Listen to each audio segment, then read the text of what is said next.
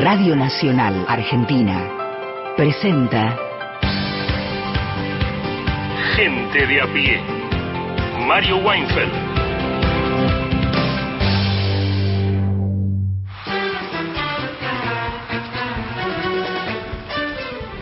Buenas tardes, estamos por Nacional, Nacional Folclórica, más de 20 radios que llegan a los confines, los parajes recónditos y no tan recónditos y también amplios y a las grandes ciudades y a ciertas ciudades no tan grandes y pueblos y lugares muy importantes de toda la Argentina. Son las 13, 8 o 9 minutos.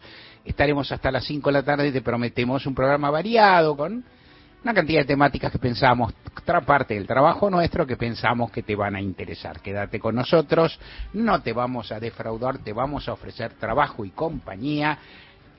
Mariana Fossati, hablando de trabajo y Sí, compañía. no les vamos a dar trabajo a los oyentes. No, ni le vamos a... Bueno, y vamos a hacerle ser. compañía desde la radio, tampoco Sí. porque si no es... No, no, no. No va a sonar el timbre y vamos a caer nosotros No, tampoco. no, teman. No teman ni tampoco le vamos a pedir que manden algo rico, esas cosas que algunos hacen con bastante éxito. Bueno, eh, pero bueno, ¿qué compañía vamos a pedir? Sí. ¿Qué planteamos? Fossati. Lo que queremos es que se comuniquen, que participen, que digan lo que les parezca, que elijan sus canciones también, porque el próximo jueves, como todos los jueves, va a sonar una selección de esas canciones. Así que hay que esforzarse, tampoco es que sonarán todas. ¿eh? No. Ojo, hay un grupo de notables. Es una meritocracia. que exactamente que elige estas canciones Claro. con un criterio que desconocemos Sí. porque si uno supiera Claro. supiere el criterio Sí. de estos notables pero no lo sabemos así que bueno es a jugársela 11 3 870 74 85 ahí nos escriben un WhatsApp y si no nos graban un mensaje en el contestador 0810 222 0870 Exactamente. Juan Manuel Carc, buenas tardes, ¿cómo le va? Buenas tardes, no, estamos mejor que nunca, ¿no? Ajá. Punteros, eh, ah, hoy, Seguimos hoy ahí. es el Juan Manuel Carc No, claro. es hincha de quién, de Sí. Defensa y Justicia. no, de no, San Lorenzo Almagro. Bueno, para compartimos con Defensa y Justicia la Hoy es el que- día del hincha de Sí, Racing. eh, no, ¿Se lleva bueno. bien Sí. con Ah, Racing? Es bueno, ¿Nosotros? Sí. es bueno que haya equipos... No, No, no todos los, digo, los campeonatos los terminan ganando River, Boca o Racing, pero es bueno que los equipos chicos empiecen. Sí. San Lorenzo tiene más títulos oficiales que el tercero que nombró usted, ¿eh? ¿Así? Que Y- Defensa y y Justicia. al menos, Defensa, no, no, que Racing dijiste, ¿no? Que Ajá. Defensa y Justicia también tenemos más títulos Sí, oficiales. Ojo claro. que Defensa y Justicia le, le fue bien en los últimos Defensa y años. Justicia le fue bien, ganó algún torneo. Con la algo. Crespomanía, la, Claro. la- ganó la Copa Sudamericana. Yo Sí. no voy a hablar de deportes. Bien. Muy Eh, Vamos a hablar de qué pasa con los liderazgos partidarios y los liderazgos estatales en esta etapa de América Latina. Sí, Porque justo estamos en un momento donde se esperan definiciones dentro del Frente de Todos en Argentina, sí. donde hay algún debate interno del Partido de los Trabajadores. Si tenemos tiempo te voy a decir algo hoy, si no te lo puedo decir el jueves. Claro. Hay debates, porque obviamente Ujú. estás en gobiernos, los partidos tienen vida propia previa a los gobiernos, discuten, che, ¿para dónde va esto? ¿Para dónde va el otro? Y el que volvió a la escena en Bolivia es Álvaro García Linera, Ujú, ex vicepresidente, un tipo que además tiene cierta estatura, y no hablo de la estatura física, sino de la estatura intelectual, de pensamiento, incluso de honorabilidad, si querés, para decir algunas cosas que otros no dicen. Entonces, le da consejos al presidente Arce y le da consejos al expresidente Evo Morales. Lo cual, por eso traigo un audio que es interesante como para pensar no solo el caso boliviano, obviamente nos vamos a meter un poquito más ahí, pero para pensar esto, liderazgos partidarios y liderazgos estatales, y si hay similitudes o no para analizar los casos de la Argentina y de Brasil. Bien, bien. Eh, vamos a... Va a haber algo más en este programa, hay cosas que no se dicen por, por cábala, y bueno, vamos a ver de qué tipo de cosas se trata, que eso son cosas que no están seguras, que no están amarradas. Ayer tuvimos una entrevista, está grabada, te dijimos que le vamos a pasar, pues está grabada.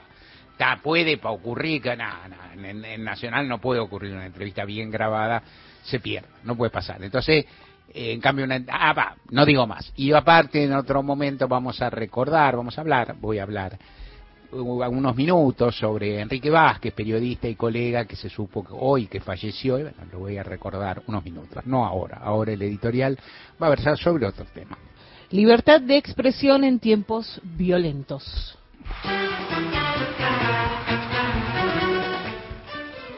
Un mito de, la, de lo escrito, de la escritura, alerta contra la prosa rimada. La prosa rimada no jode a nadie, ¿no? está sobre castigada. No, joroba, ¿qué importa? Pero de vez en cuando uno va a poner el título, por ejemplo, lo pone y dice libertad de expresión en tiempos de polarización y violentos. No me gusta, ¿viste? Expresión, polarización. ¿Qué importa?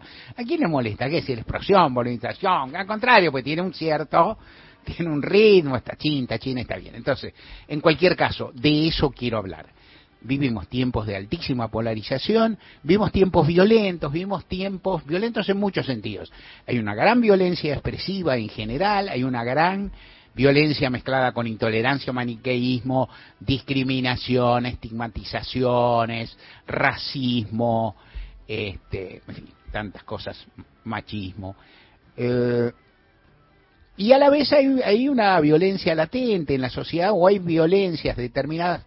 En el caso de las violencias o de cierto tipo de violencias en la vida social, en la vida cotidiana, para mi gusto, eh, hasta ahí llegó mi gusto, después por ahí diré algo más eh, totalmente sobreexpuestas en los medios audiovisuales, en particular en la tele. La cantidad de imágenes, o sea, dos personas se agarran a botellazos en cualquier lugar de Ottawa, que es una ciudad que ni a los canadienses le importa, y si hay una buena filmación, que siempre hay uno, si hay una más o menos, si hay una larga, o si corre sangre, esa filmación aparece y te la ponen, y la ves, y la ves. No te digo si encima la escena tiene alguna capacidad de ser, o sea, algún potencial para ser sobreinterpretado. Vos no la conocés, no sabes el contexto, no sabes quién le pegó a quién, por qué se golpean con botella, pero es un deporte que se practica en Ottawa, que tiene reglas, hay rounds, hay cuidado, vaya uno a saber, pero en cualquier caso no sabes el contexto, no sabes quién empezó, quién es el bueno, quién es el malo, si lo hay, quién, cómo terminó, pero si hay un poco de violencia y si es sobreinterpretable, por ejemplo, si hay un policía y una persona común, si hay una persona blanca que ataca a una persona, a un afroamericano o algo por el estilo, hombre o mujer, muchísimo más, macanudo.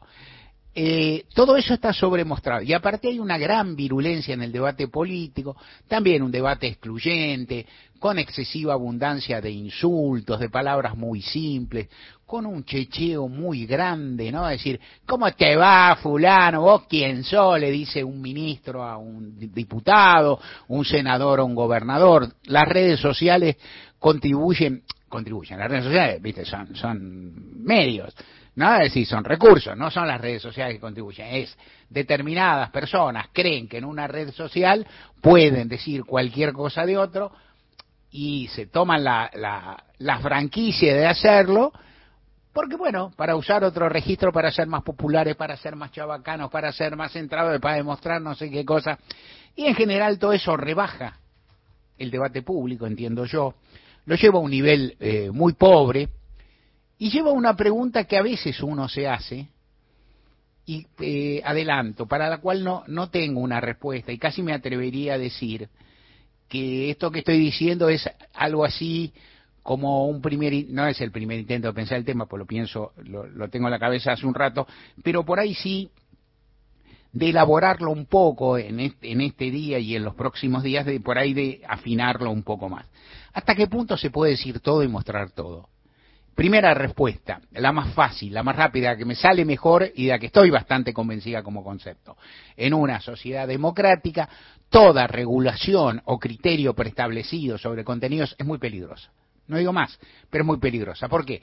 Porque contiene intrínsecamente la posibilidad de la censura. Yo digo, no hay que hablar de no sé qué cosa, no hay que mostrar no sé qué cosa, y entonces hay un riesgo severo de que haya autoridades para papá que prohíban, eh, extrapolen demasiado el concepto, lo consideren, en fin. Y eso es riesgoso. O sea, la libertad de expresión es un bien, un valor muy alto.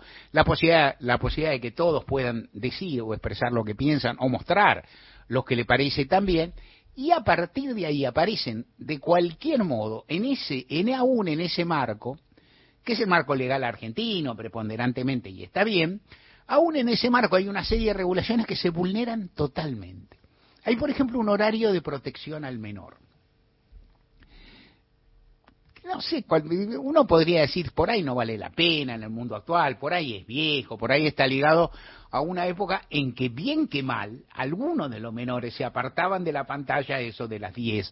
O podría haber, estoy, hablando hace unos cuantos años o décadas, ¿a vos alguna vez te tocó eso, Juan Manuel, que a vos te dijeron a las 10 no ves más tele, a las 11 se acabó la tele o algo así. Sí, pero... Pero viste, yo- padre yo- progre, Yo digamos. iba a la tarde aparte al colegio, entonces Claro. ¿qué me van a decir? A las 11, a las 12, me Claro. quedaba hasta la Y 1. vos ponías que intruso en el espectáculo, a Olmedo y Porcel. No, el medio porcel no. E- Era mucho de esa época, el prime time era de Marcelo Botinelli, ¿no? Claro. Ahora Uno quiere eliminar todo de la cabeza ese nombre y apellido, pero era el, el jefe de jefes. ¿Y a vos te tocó, Fossati? Y a mí no me dejaban ver el pulpo negro, por ejemplo. El de Narciso Ibáñez Menta, Menta. Que era de terror. Claro, yo me escondía, mi hermana miraba el pulpo negro y yo me escondía como en un lugar donde no me veían, Claro. pasaban así mirá. por la habitación, Claro, y te cuidaban de una escena, Sí, una sí. cosa de miedo. de para que no llorara después a la noche lloraba, con miedo. No. Miraba igual el pulpo negro. Claro, no ¿y llorabas a solas? No, ni siquiera. No, no. No, no, bueno. Me divertía. Te divertía.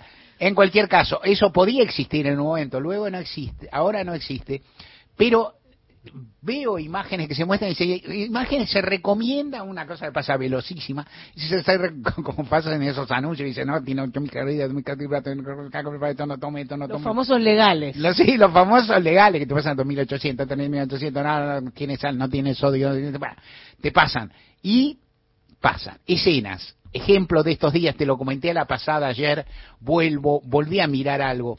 Las escenas que se pasaron ayer de lo que fue la detención de un eh, presunto delincuente acusado de haber participado o cometido un horrible asesinato de un pibito en Rosario.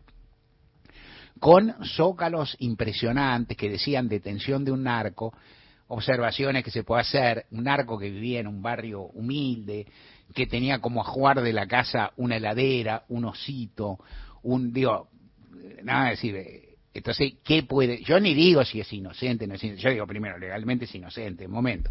Segundo, si es, si es responsable, no es exactamente Pablo Escobar Gaviria ni algo por el estilo, es una persona que por ahí participó en algún fenómeno.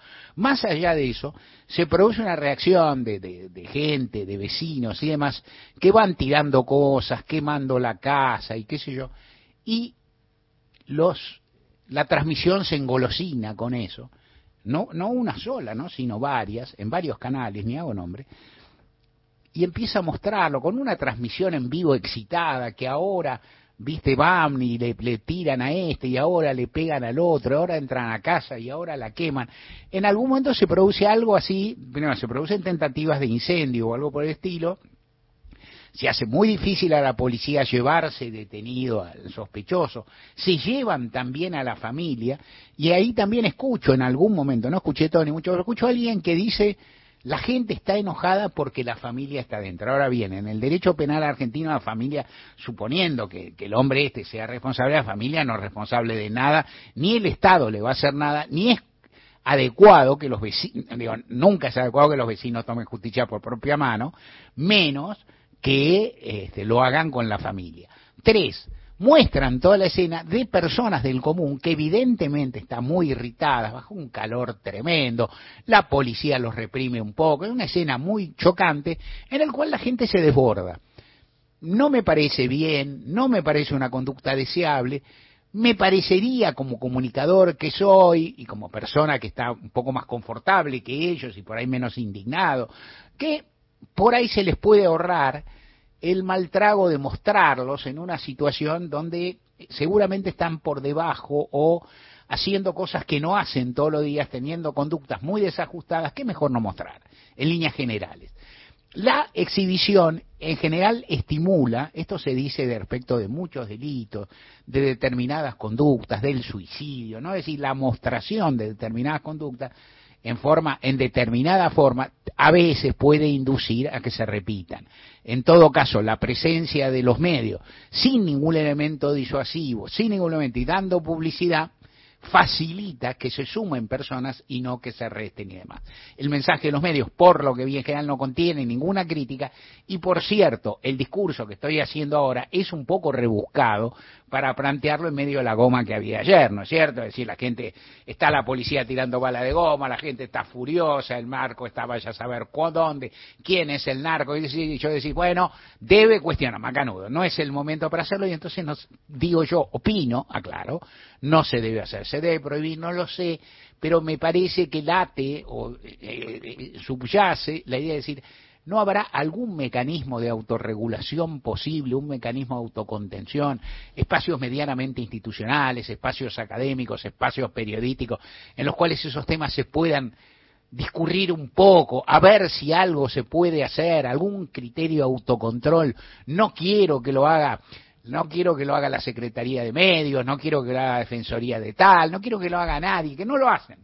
Aparte que manifiestamente no lo hacen, sino que haya algo. Otra cuestión, los insultos. Los otros días también se ha visto en muchos medios, en el, eh, se ha visto repetido, reflejado en varios medios, una conversación de, lo digo el nombre, porque bueno, Viviana Canosa con un par de y con Roberto Piazza, Roberto Piazza insulta de modo soez a muchísimas personas, empezando por Eva Perón, siguiendo por Cristina Fernández de Kirchner y transitando por el presidente Alberto Fernández de un modo que no corresponde, que no es preciso. Vos sabés que acá no tenemos, como decir, eh, no tenemos bronces ante los que nos inclinamos, ni tenemos tótem que, que, pensamos que no se pueden discutir, ni cosas por el estilo, pero no se puede decir cualquier injuria, cualquier grosería, sea y no voy a decir sea quien sea, sea Roberto Piazza, sea Teodoro Adorno, sea Max Weber o sea quien se te ocurra. No se puede, no se debe, tampoco voy a caer en el mecanismo de rebote, decir quién sos vos o qué sé yo, no importa, nadie debe decir semejante cosa y ni nadie quien conduce al aire debe permitir ese tipo de cuestiones y ahí volvemos a lo mismo, y pregúntame, ¿se debe prohibir? Y no lo sé, no me sale, no es lo mío, desconfío, ha habido épocas terribles en este país, pero hay un punto en que veo que hay una rosca que se ha pasado. ¿Qué más decís, Weinfeld? No sé.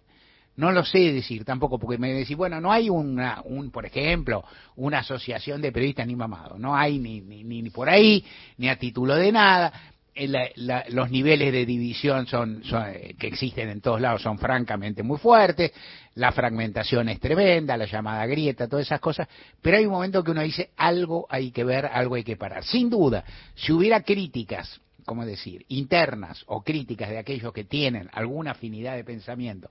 O sea, si en La Nación Plus hubiera un periodista que dijera, a mí me parece que en este canal no se debe insultar a Eva Perón, a Cristina Kirchner o Alberto Fernández, de quien considero todo lo más que son, chorro, que debe estar preso, que no decir lo que quiera, las, tal vez las cosas mejorarían. Vale, vale, vale para todos los carriles, pero vale en esto. Hay un punto en que no puede ocurrir porque aparte, de nuevo, eso instiga también a la respuesta, al contragolpe, a la misma grosería. ¿Y qué se debe hacer? No sé, es como ante muchas cuestiones que ocurren en la Argentina, vincular al sistema democrático y al sistema de libertades públicas que hay muchas maneras de erosionar el sistema democrático y hay un momento en que sus propias herramientas no alcanzan del todo. Es, queda lindo decir en estos casos la democracia se resuelve con más democracia, pero si vos me preguntás en este caso, ¿cómo hago? ¿Qué, ¿Cuál es la más democracia? Que aplico para mejorar esto, te digo con franqueza, no lo sé y hasta aquí llegué. Recuerden que estamos en Facebook, nos encuentran con el nombre del programa, que hay un podcast en Spotify para volver a escuchar fragmentos de los programas ya emitidos y en Twitter somos arroba gente de a pie AM. Gente de a pie. Hasta las 17. Radio 2023. Nacional. Pública. Y en todo el país. Mujeres de la Historia. Cecilia Grierson, nacida un 22 de noviembre de 1859, fue la primera médica de nacionalidad argentina. Hija de inmigrantes escoceses, siendo adolescente tuvo que ejercer de maestra primaria para ayudar a su familia, logrando luego el título habilitante de esa profesión. La muerte de una amiga despertó en Cecilia la vocación de ser médica. Se recibió y ejerció la profesión contra todos los prejuicios de la época contra las mujeres. Se desempeñó como obstetra y kinesióloga y llegó a publicar libros sobre el tema. No logró, sin embargo, trabajar como cirujana, a pesar de ser la primera mujer que obtuvo ese título habilitante. Un prejuicio que persigue a las mujeres cirujanas hasta la actualidad. Creó escuelas y otros tipos de establecimientos educativos con actividades distintas a la medicina y fue pionera en el tratamiento de niños con discapacidades y otros problemas. Luchó intensamente por el reconocimiento de los derechos de la mujer y elaboró un estudio sobre el Código Civil, gracias al cual se aprobaron cambios ampliando los derechos de la mujer casada. Muchas calles y escuelas argentinas llevan su nombre, una estampilla emitida por el gobierno argentino, como así también un retrato suyo, que es parte del salón dedicado a las mujeres en la Casa Rosada de la República Argentina. Murió un 10 de abril de 1934 a los 74 años. El verano nos une. Nacional. La radio pública. ¿Buscas un lugar donde estacionar en el microcentro? Déjanos tu auto. Lo recibiremos bajo las más estrictas normas de seguridad sanitarias. Cuidarte y cuidarnos es la prioridad. Estacionar en el garage más seguro del microcentro, Avenida Corrientes 677, a metros de la calle Florida, sobre el lado izquierdo de la avenida. 144, la línea gratuita de contención, información y asesoramiento para mujeres en situación de violencia en sus diferentes formas. 144, en todo el país, los 365 días del año.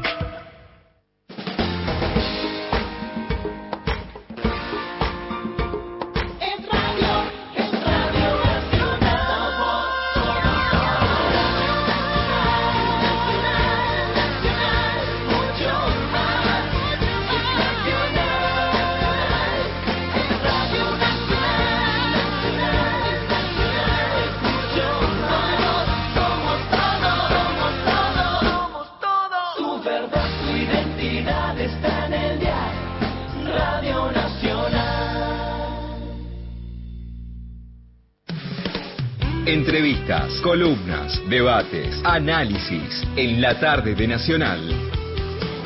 Gente de a pie.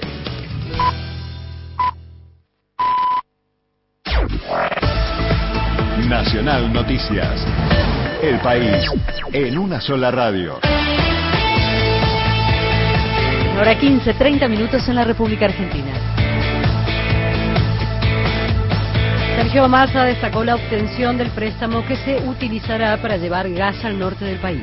El ministro de Economía Sergio Massa le agradeció al Banco de Desarrollo de América Latina, CAF, por el desembolso del crédito que será utilizado para el proyecto de reversión del gasoducto norte, que significan obras complementarias al gasoducto presidente Néstor Kirchner que va a llevar gas al norte argentino. esos recursos que hoy tenemos al alcance de la mano, que en los años que nos antecedieron no tuvimos los instrumentos para poder llevarlo adelante y hoy instrumentos como la CAF que nos permiten financiar a 15 años obras como esta nos dan la oportunidad a Argentina, a Chile, a Bolivia, a Brasil y a Uruguay de acceder a uno de los reductos, a una de las reservas mundiales más grandes de gas para tener energía de transición económica para el desarrollo de nuestras industrias. Massa señaló que esta es una obra muy importante que le permite a la Argentina, que es la segunda reserva mundial de shale gas, la puedan aprovechar como recurso no solamente los argentinos, sino que esto aspira a que se transforme en un instrumento de fortalecimiento de la matriz energética para Chile, Bolivia, Brasil y Uruguay. Desde el Ministerio de Economía informó Gerardo Mazzocchi para Radio Nacional.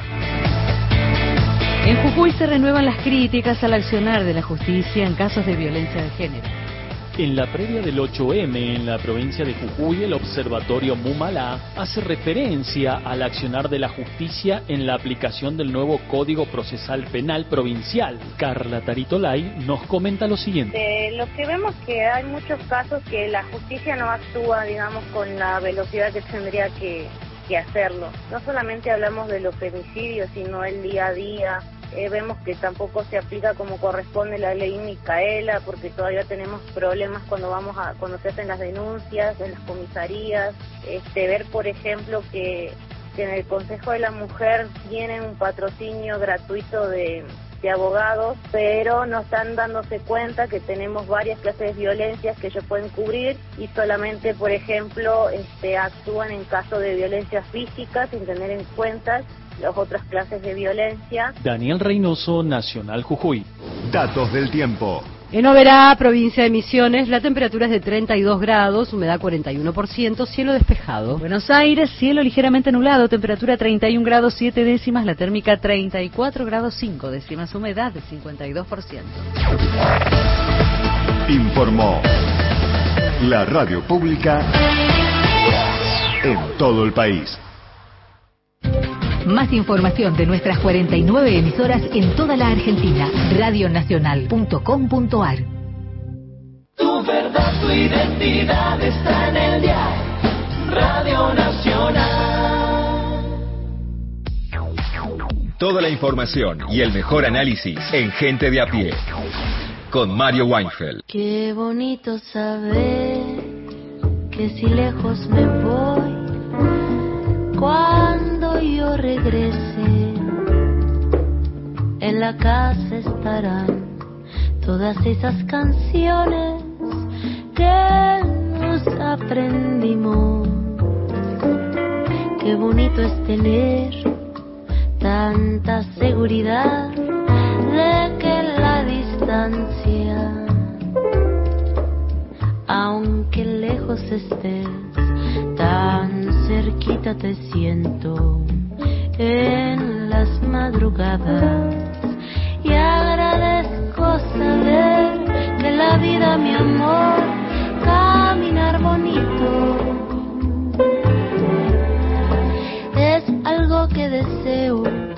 Regresar siempre a casa para estar contigo.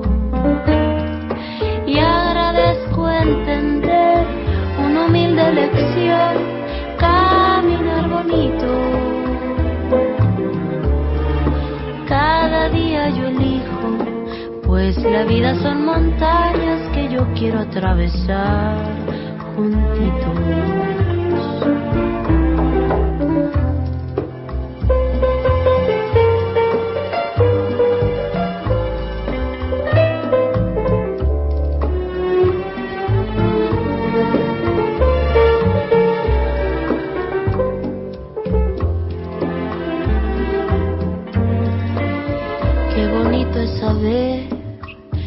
Si lejos me voy, cuando yo regrese, un abrazo estará esperando en silencio hasta que despierte esos tragos amargos, esos días nublados, algunos tropiezos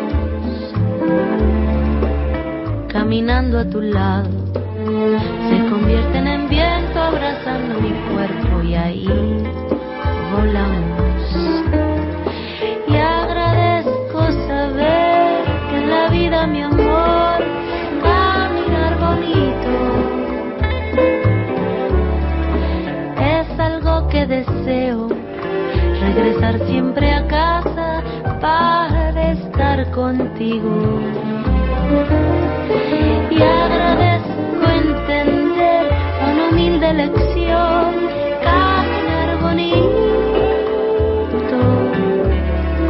Cada día yo elijo, pues la vida son montañas que yo quiero atravesar juntitos. Cada día yo elijo, pues la vida son montañas que yo quiero atravesar juntitos.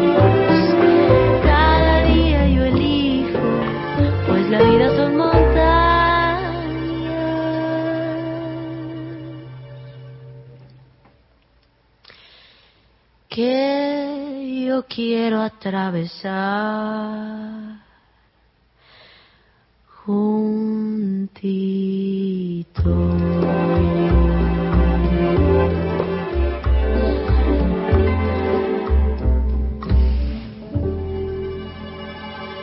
Era Natalia Lafourcade, Caminar Bonito. Juan Manuel Car García Linera habla de una cuestión que es bien de época, más que interesante. Sí, señor. A ver, primero vamos a, a enmarcarlo, ¿no? En los últimos meses vino escalando eh, en Bolivia la, la puja interna, diría, en torno a la conducción del movimiento del socialismo, por un lado, del partido oficialista, y por otro lado, del propio Estado boliviano, ¿no? Eh, primero hay que marcar alguna, por ahí es una diferencia con la Argentina, en términos de la inflación, por ejemplo, que es que el modelo boliviano actual, el actual gobierno, tiene una inflación que en los primeros dos meses de este año fue negativa, menos 0,11. Es decir, si vos tomás ese dato, vos decís ese gobierno, mal que mal está andando, ¿no? Está funcionando. El económico, sobre todo, acordate que Luis Arce fue el ministro de Economía de Evo Morales antes de ser candidato a presidente y luego presidente. Sin embargo, hay un tema, que es el mismo tema que se produce, eh, o que produce algunas discrepancias en Argentina, que es el siguiente. El fundador del proceso de cambio no toma decisiones y determinaciones en ese gobierno. Diría que es más complejo incluso que el caso argentino porque ni siquiera tiene un escalafón dentro del gobierno Evo Morales, ¿no? En la Argentina Cristina Fernández de Kirchner tiene la vicepresidencia, van y se juntan autoridades con ella en el Senado de la Nación. Evo Morales eh, funciona desde otro lado, ¿sí? Funciona desde la Federación del Trópico de Cochabamba, eh, las seis federaciones, ahí se junta con gente, ¿no? En el Senado. Por eso está bueno analizar también cada caso y complejizarlo. Y obviamente tiene eh, diputados y senadores Evo Morales, y también los tiene Luis Arce Catacora, el presidente de Bolivia, y se han peleado en los últimos eh, meses por una idea se han peleado por muchas cosas, ¿no? Las peleas no son por un solo motivo, en este caso, en la política. Yo creo que el trasfondo es que Evo cree que tiene que volver a la presidencia de Bolivia porque la derecha le sacó su último mandato en su totalidad. Acordate que él gana la elección, la derecha le hace un golpe policial militar, eh, con Camacho en las, en las calles, con Janine Áñez en la presidencia, y a la vez tenés el caso de Arce, que siendo presidente, dice, tengo estos números, tengo aceptación, tengo validación, me va bien en la economía, tengo que ser candidato yo. ¿No? el famoso debate que es usual en América Latina y el Caribe. En este marco aparece Álvaro García Linera, que es un hombre, el Indio Solari decía en un momento, eh, con su hermetismo, que eh, cacareaba cada vez que sacaba un disco, ¿no? Que no daba entrevista, pero cada vez que sacaba un disco, cada dos años, cacareaba, decía él. Álvaro García Linera se guardó dos años para opinar de Bolivia. Cuando nosotros lo sacamos acá, hablaba de el mundo, América Latina. No hablaba de Bolivia, hablaba muy poquito, finito. Bueno, ahora está en una gira mediática en la última semana. En, vos prendés, yo utilizo mucho YouTube para ver esto, ¿no? Los canales de televisión en Bolivia y aparece una vez por día en algún canal de televisión aparece Álvaro García Linera. Entonces, es decir, hay una estrategia de García Linera de salir a posicionarse sobre un tema determinado, que es en este caso la interna. Eh, y sale y pone su posición sobre la mesa, que es una posición dura, ¿eh? O sea, porque pedir la unidad en seco es eh, simple. Hay que pedir la unidad, ¿no? Con ese tono. Sí, Él como la mesa del, del partido justicialista, se reúnen pidiendo claro. Él dice. Y después se ve, ¿no? Él tiene la espalda para poder decir, si no se unen estos dos señores, y después vamos a escuchar el tono que utiliza, tono obviamente respetuoso porque es así, si no se unen, se pierde la elección y va a caer sobre la espalda de ellos el peligro de un gobierno de extrema derecha. Acuérdense que ya hubo un golpe de Estado en Bolivia, es decir, una experiencia de la derecha boliviana 2.0 sería bastante heavy, hubo masacre, bueno. Vamos a escuchar el primer audio de García Linera, esto fue en una entrevista en el canal Avia Yala, pero bueno, es similar a otras entrevistas que dio, donde dice en este primer audio que vamos a escuchar que ninguno de los dos, ni Arce ni Evo Morales, puede ganar por separado. A ver. Esta falacia de decir, eh, eh, sin, sin Evo podemos ganar, se derrumba. No es cierto. Si Luis quiere una candidatura, tiene el derecho a candidatear, necesita el apoyo de Evo no va a ganar sin el apoyo de Evo. Sin ese soporte popular plebeyo, que haga lo que haga Evo, vota por él, porque fue el que le devolvió la dignidad después de siglos de opresión. Pero a la vez, Evo, sin el poder del Estado que representa Luis, Luis no es un liderazgo ni político ni social, pero tiene el liderazgo del Estado. El Estado te da voto. Evo, sin el, ese pedazo de voto que te da el Estado, ya no alcanza, su, ya no alcanza el 50%. Entonces estamos en un momento en que ninguno de los dos puede ganar por separado. Juntando las dos fuerzas, el voto plebeyo, popular, indígena, de base, emotivo de Evo, social, es el líder más importante de la sociedad de los últimos 100 años. Y el voto que te da el poder del Estado, te dan la victoria para el 2025. Si tú divides eso, estamos derrotados. Bueno, interesante cómo analiza el, doble aspecto, ¿no? Me parece que no, es, no es menor eso, él dice, hay un voto plebeyo y emotivo que lo podemos situar más o menos en 35 puntos, y otro voto de la estructura del Estado, que él dice que se da en todo el mundo, habría que analizar bien este fenómeno, pero él dice el Estado en cualquier lugar del mundo te da una determinada capacidad de voto, donde vos pones a un candidato y sacás entre 10 y 15 puntos, independientemente de después ampliar esa capacidad, si querés, operativa, ¿no? Entonces él suma 35 más 15, 50, ganó el movimiento del socialismo, ¿sí? Es una cuenta matemática que hace. Dentro del análisis que hace hay otro factor de siempre que es el oponente, porque en este caso hay, lo decíamos antes, una derecha que ha extremado posiciones, como bien plantea siempre Ernesto Semán, ¿no? Que dice, más que polarización hay en extremismo de la derecha, digamos. Eso es algo interesante para analizarlo.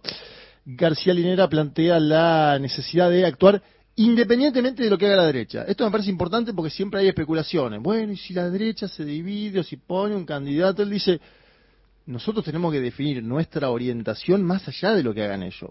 Y nos va a servir en, una doble orientación. Escuchamos el segundo audio de Álvaro García Linera. ¿Bajo qué criterios? No lo sé, pero tengo que suponer de que lo pueden hacer. De acuerdo. La victoria de lo popular no se basa en la especulación de lo que hará la derecha se basa en su fuerza. ¿Cómo llegamos nosotros a la victoria? El 2005, uniendo lo popular con signas claras. Nacionalización de los hidrocarburos, asamblea constituyente, gobierno indígena. No especulamos con la división de la derecha. Si se divide, qué bien, pero si no se divide, tú no puedes confiar en eso. Tienes que confiar que vas a lograr tus votos porque le ofreces al comerciante, al campesino, al obrero, al joven, un futuro de bienestar. Vamos a industrializar. Vamos a incorporar a las regiones en la definición de las políticas industriosas de nuestro país. Vamos a crear cadenas de valor continental en torno a la transición energética. Es decir, cosas que te enamoren, eh, gringo. Y ahí tú basas tu victoria en tus propuestas y en tu unidad, y no en qué hará la derecha. Si se junta, bien, igual a derrotas. Si se fragmenta, lo derrotas y tienes dos tercios en el Parlamento. Mejor. Pero confía en tus fuerzas, no en la debilidad de tu enemigo, sino en la fortaleza de tu, de tu campo, de tu, de tu ejército. Bien, eh, plantea algo que a veces, porque es fácil también pedir unidad, dice también consignas claras, ¿no? Consignas claras. ¿Por qué queremos un nuevo mandato en Bolivia para terminar de hacer esto y esto y esto? Consignas claras. Y esto nos lleva al tercer audio, que le voy a dar un marco introductorio más importante, porque es el audio más duro de Álvaro García Linera. Directamente él le pide a los dos dirigentes. A Evo le dice, uno, tenés que unir y tejer como hacías antes y no hablar solo de tus problemas. Lo adelanto porque a veces eh, tiene algún sonido similar a otras cosas que suceden en América Latina. Y a Arce le dice, tenés que parar a tus funcionarios que constantemente desde el Ejecutivo están erosionando la figura de Evo. ¿No? Eh, impactante, ahora vamos a escucharlo, pero me parece que ya excede el caso boliviano esto, que nos pueden dar la pauta para poder eh, pensar, entender otros procesos políticos donde se ha dado esta bifurcación entre el liderazgo político-social y el liderazgo estatal. Y que él, a su manera, defiende ambos, ¿no? Pero también, a partir de esa defensa, dice, vos tenés que hacer esto y vos tenés que hacer esto otro. Em, vamos a escuchar el último audio de Álvaro García Linera. Hablar. Hablar y que empujemos desde abajo a la unidad de nuestras autoridades y de nuestros líderes. Entiendo que hay diferencias eh, y cada vez se van agrandando más porque encima dejamos hablar a personas descalificadas que hablan a nombre de los jefes. No, no, no, no. Y eso está desangrando a nuestro proceso. Y verdad, si hay alguna responsabilidad de que perdamos el 25, va a ser esta división. Ellos van a ser los responsables de que perdamos. Antes de caer en esa tragedia, buscar la forma de, de, unirlos. ¿Quiénes son estos? Evo y Luis. Ellos serían los responsables de la unidad de nuestro proceso. Si no se unen y un desastre. Ellos también van a ser los responsables. Y yo te lo digo con mi, mi admiración y mi cariño por Evo. Yo soy evista. Yo defiendo al Evo. Pero lo quiero ver uniendo. Lo quiero ver como el 2003, 2004. ¿Por qué fue, por qué el liderazgo de Evo se impone sobre el de Felipe Quispe? Porque Felipe se repliega al altiplano y Evo articula todo. El evismo es la capacidad de tejer alianzas. Hay que recuperar ese espíritu. Evo tiene que recuperar ese espíritu de volver a unir a la sociedad boliviana, de hablar para la gente y no para hablar de sí mismo. Y Luis tiene que dejar o tomar una- medidas para que deje esa guerra sistemática contra los evistas y contra Evo, de parte, no de él, pero de sus funcionarios, que están en una campaña contra Evo, en una campaña mezquina, porque ¿cuál es- ¿qué es, qué es evistas y, y luisistas? Es una pelea por pegas. Ojalá fuera una pelea por programas de industrialización, o por un nuevo derecho, un nuevo bono. Es la pelea por un cargo. Eso es una degradación del proceso de cambio. Y para reencauzar el proceso de cambio no es Álvaro. Álvaro es un militante más de base. Quien va a reencauzar este proceso de cambio es una decisión fuerte del líder social histórico de este proceso y del presidente, eh, del que administra el Estado actual, que es de nuestro partido. Bueno, ahí estaba este último audio por ahí más crudo, diciendo el evismo es la capacidad de tejer alianzas y, y casi con la forma en que lo dice está diciendo ahora no está tejiendo alianzas Evo, ¿no? Lo- no, no lo dice pero lo da a entender. Dice hablarle a la gente y no a sí mismo, también otra crítica a Morales, y después a, a Arce dice debe parar a sus funcionarios. Y el final para mí es lo más interesante. Él dice, ojalá fuera una pelea por programas o por la orientación política económica de Bolivia. Él dice, se están peleando por otra cosa, por algo un poco más eh, corto, ¿no? Cortoplacista. Dentro de Bolivia estuve consultando a varios actores. Hay dudas sobre si la posición de Álvaro Garcelina va a lograr efectos conducentes por, unas, por un simple motivo, que es que la pelea escaló tanto que los puentes están prácticamente dinamitados, ¿no? Eh, gente con mucha información me dice, mira, la verdad que eh, ha puesto lo mejor de sí, pero acá esto ya ha llegado a tal punto en que es difícil volver atrás. Y si están yendo en ese escenario es una especie de choque de trenes, porque se van a medir electoralmente y ahí aparecen dos opciones, o sea, o, o gana Evo Morales y vuelve a la presidencia, o Luis Arce Catacora finaliza la experiencia de Evo Morales como máximo dirigente del movimiento socialismo. Hay dos opciones, ¿no? Son dos personas del mismo partido que se van a intentar medir en el año 2024 en elecciones internas. Los dos dicen que las ganan. En el 2025 hay elecciones presidenciales después de un escenario que, que, que puede ser dificultoso, no ir a una interna tan abierta, tan, con tanto tiempo de antelación, porque estamos empezando 2023, las primarias son en 2024 y la elección es en 2025. Estamos dos años adelantados, ¿no? Eh, eh, mucho tiempo. En la Argentina se está dando un debate que es muy fuerte, pero es sobre una elección que va a pasar este año, ¿no? Incluso algunos dicen hay que acelerar las definiciones. Bueno, Sí, sí, sí. es- Algunos al revés dicen, hay que demorar las pasos, ¿viste? Un Bueno, mes. claro. Es un mes, Me acuerdo que en ¿no? su momento Pero bueno, los el- tiempos, acortar o alargar aún dentro de ese margen tiene un sentido táctico. El debate en el Partido de los Trabajadores, cuando Lula fue detenido, Lula quería ser candidato igual, después no se pudo, pero Lula decía, eh, alarguemos lo máximo posible la definición de nuestro candidato porque así supuestamente transfiere más votos, algo que para mí no pasó.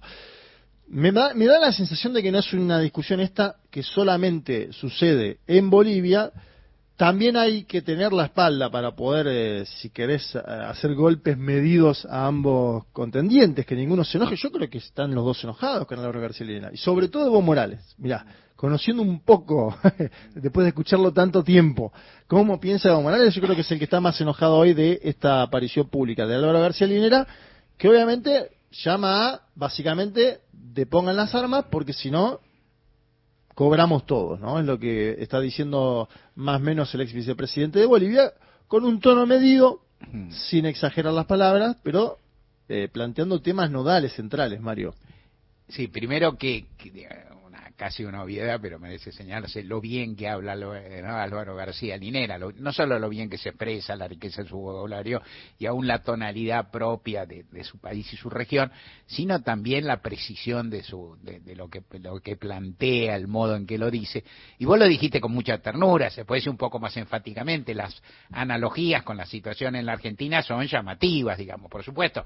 Si vos le clavás la lupa y empezás a mirar, surgen algunas diferencias, pero hay analogías muy marcadas y son muy fuertes, y también lo que uno nota en este momento, eh, por ejemplo, si uno insistiera un poco, que no es fácil, no, no, no, no, no, qué sé yo, este, de nuevo, no quiero enfatizar, o sea, o exagerar la simetría, pero son muchas, ¿no es cierto? O sea, Evo es Cristina, por así decir, o sea, como el lugar, el rol de Cristina, y, y Arce como el lugar de Alberto Fernández.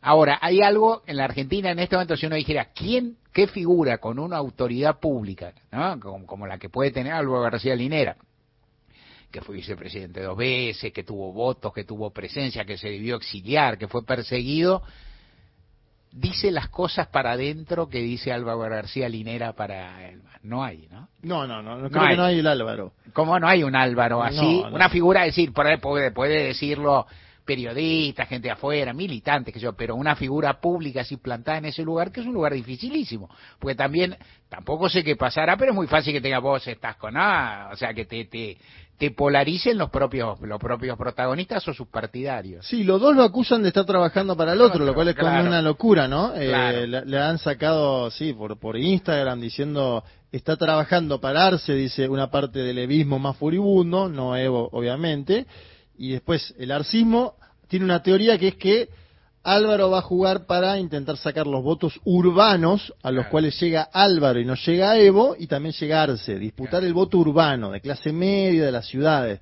Son hipótesis. Yo escucho un hombre que está diciendo, soy parte de este proceso político, si ustedes dos confrontan, acá somos todos boleta, ¿no? Lo dice de forma un poco más diplomática, pero está diciendo prácticamente eso, porque imagínate que se fueron con un golpe de Estado y salvaron su vida de milagro. Si no, si no había la, la combinación entre Andrés Manuel López Obrador, Alberto Fernández, de ir a México y después venir a la Argentina, esas vidas eh, estaban en peligro, Mario. Entonces, eh, viendo esa situación a futuro, él dice, ojo, porque la derecha boliviana todavía puede volver al poder. Y si ustedes se dividen, tiene más chance de que eso suceda. eh, hay algo que vos siempre comentás y me parece viene a cuento, que apare- es decir, eh, Álvaro García Linera dice un momento que Ars, no es Arce quien habla mal de Evo en particular, sino que son funcionarios Los o figuras de... funcionarios. Vos tenés una frase que decís siempre, que decís que en general los seguidores son peores que el líder. O sea que existe seguro. eso, ¿no? Es una tendencia que es... ¿no? Desde desde el cristianismo viene por Sí, y aparte a veces llega degradado el mensaje, porque Claro. también el líder a veces manda a otro a decir, en su momento Claro. lo dice, ¿no? Hay algunos voceros, el líder a veces manda a decir a otro cosas que él no puede decir para cuidar su elegancia, pero que si lo dijera el líder también se diría mejor, Claro. porque tiene mejores cualidades Tiene también una... carisma, otro Claro. peso, ¿no? Entonces ahí me da, sí, yo tengo esa teoría de que el, el máximo dirigente en un lugar determinado es la mejor figura instruida para ese cargo porque abajo tiene personas que en general en la política son peores que ese máximo dirigente. Ay, da, da para mucho. In- interesantísima columna, Juan Manuel Car, gracias. Verano 2023.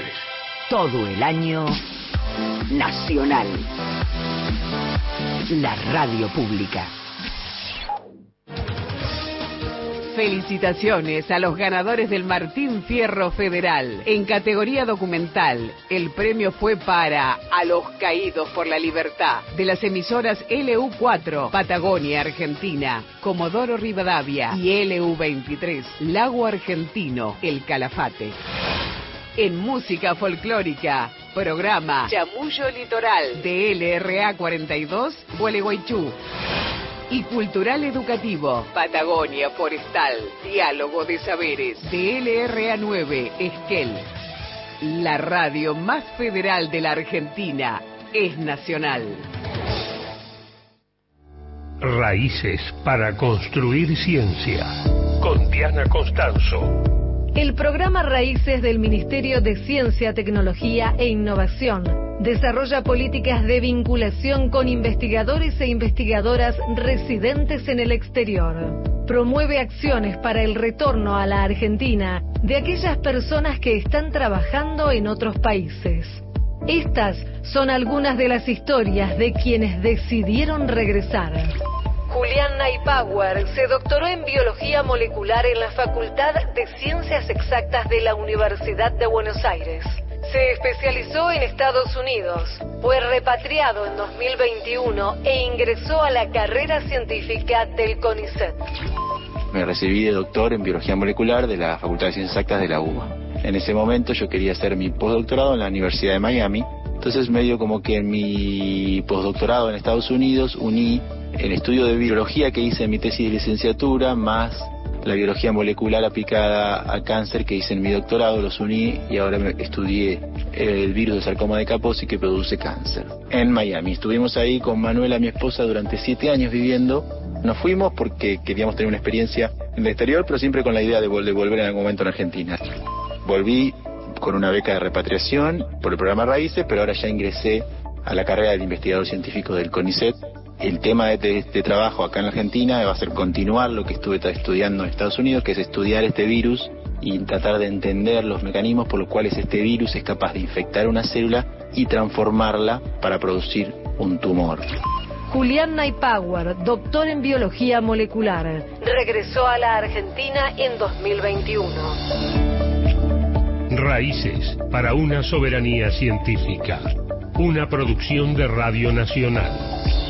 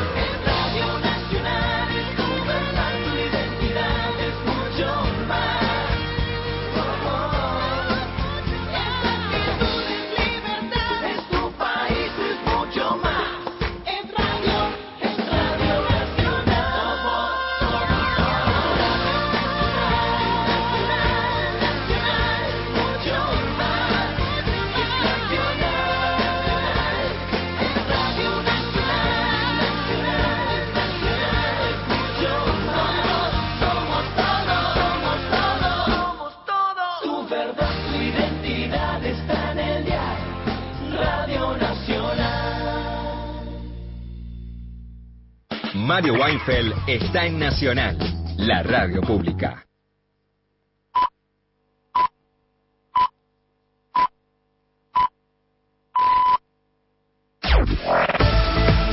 Nacional Noticias. El país en una sola radio.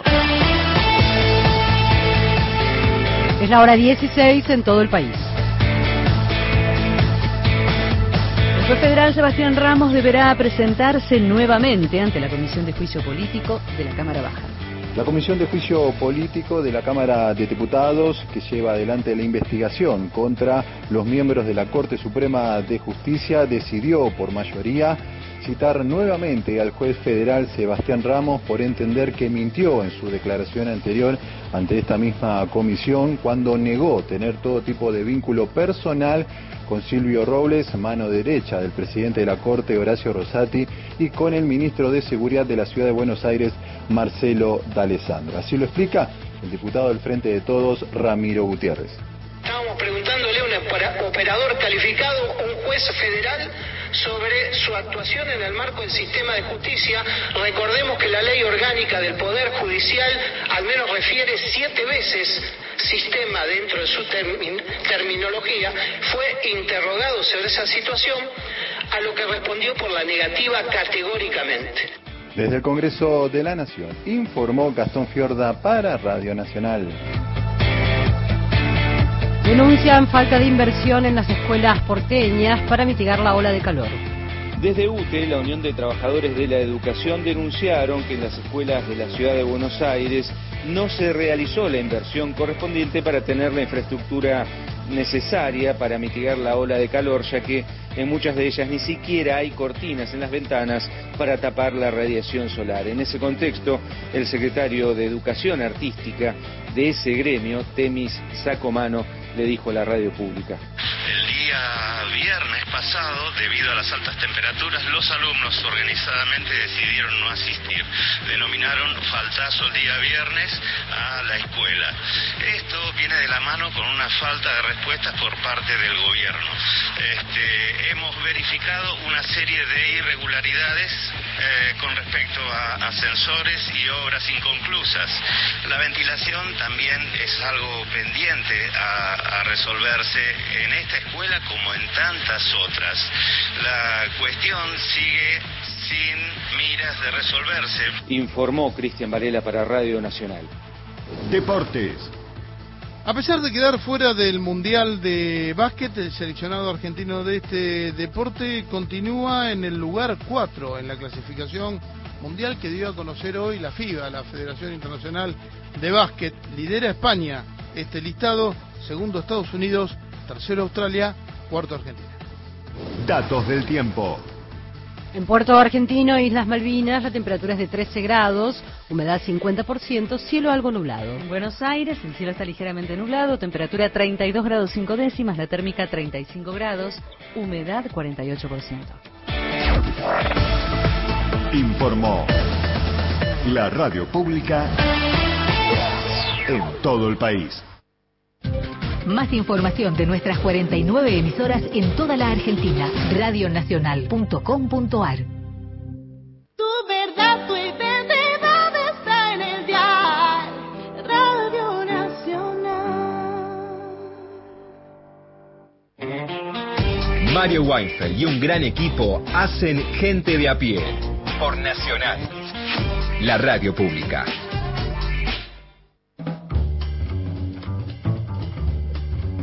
El equipo de gente de a pie está integrado por Mario Weinfeld en la conducción, en la producción Paula Nicolini, Erika Sotomayor y Miguel Fernández, en la operación técnica Natalia Liubarov y Pepe Undiano, en el control central de Radio Nacional Luciano Chiquito Profili.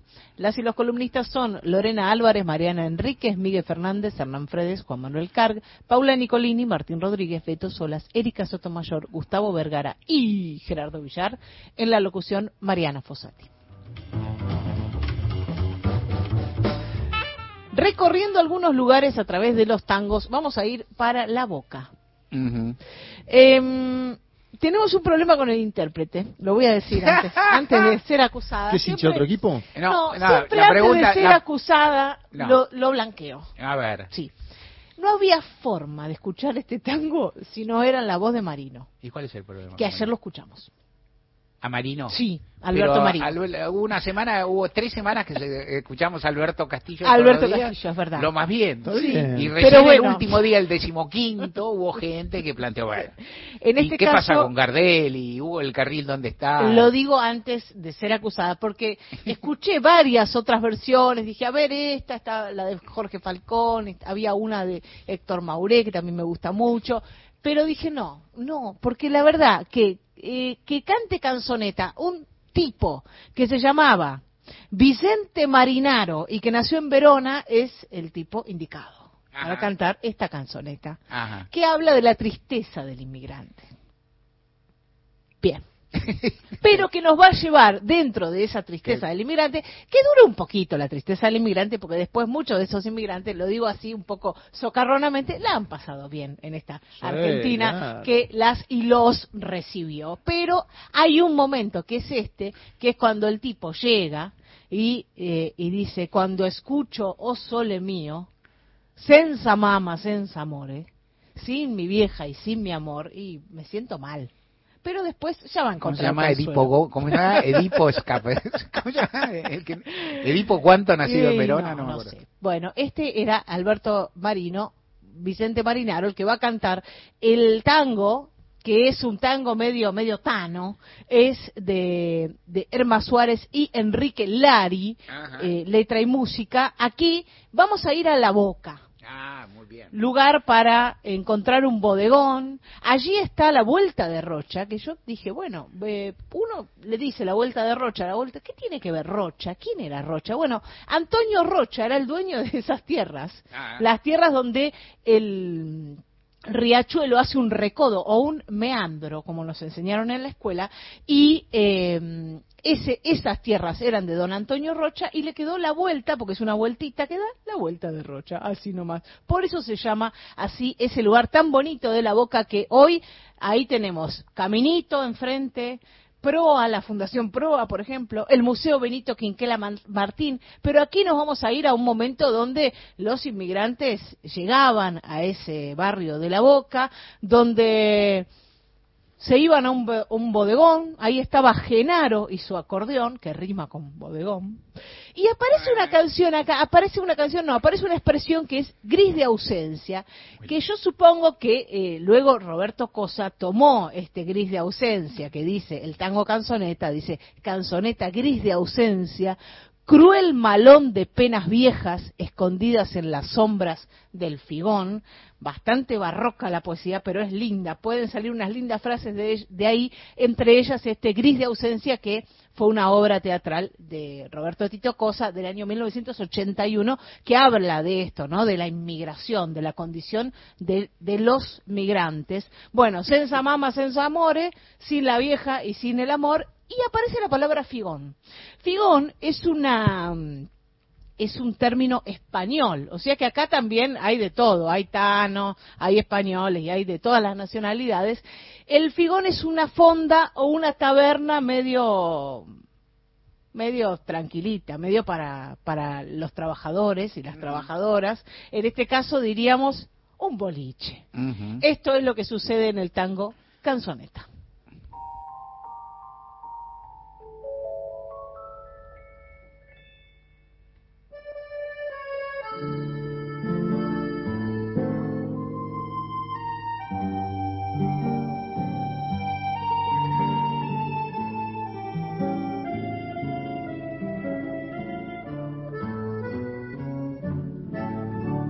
La boca, callejón, vuelta de rocha, bodegón, genaro y su acordeón. Canzoneta gris de ausencia, cruel malón de penas viejas, escondidas en las sombras del figón. Dolor de vida, oh mamma mía, tengo blanca la cabeza y yo siempre en esta mesa aferrado a la tibieza del alcohol.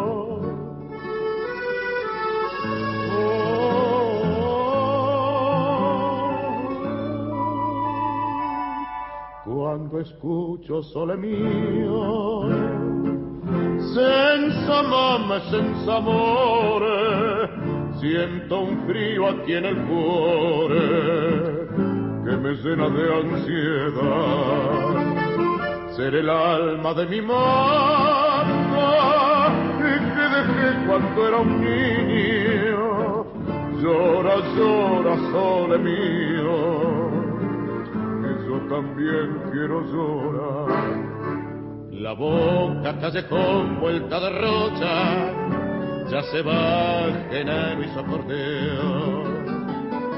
De mi ropa, ¿qué me importa si se mancha con las copas que derramo en mi frenético temblor?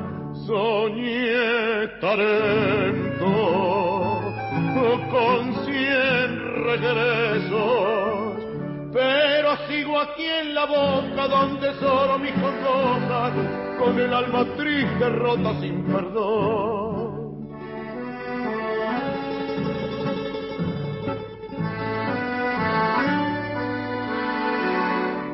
Cuando escucho sole mio, senza mamma e senza amore, siento un frío aquí en el cuore que me llena de ansiedad. Ser el alma de mi mamá y que dejé cuando era un niño. Llora, llora, sole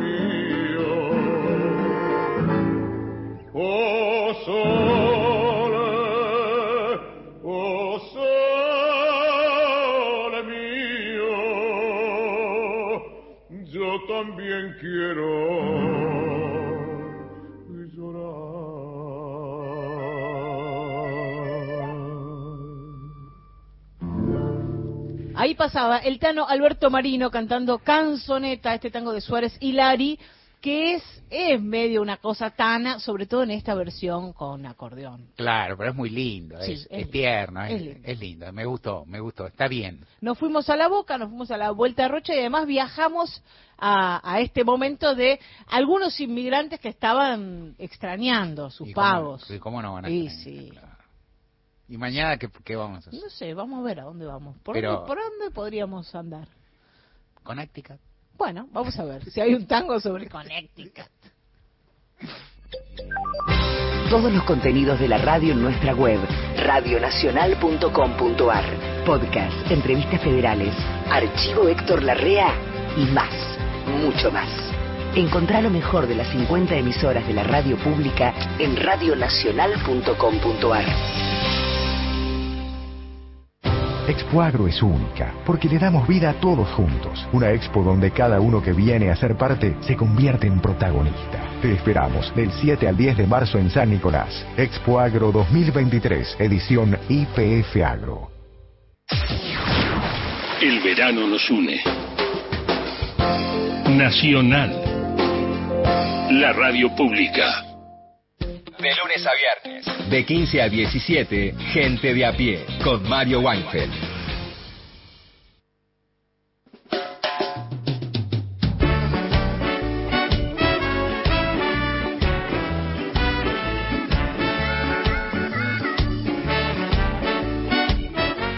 cuando se vieron imágenes de vecinos de Rosario que desmantelaban la casa de un narco.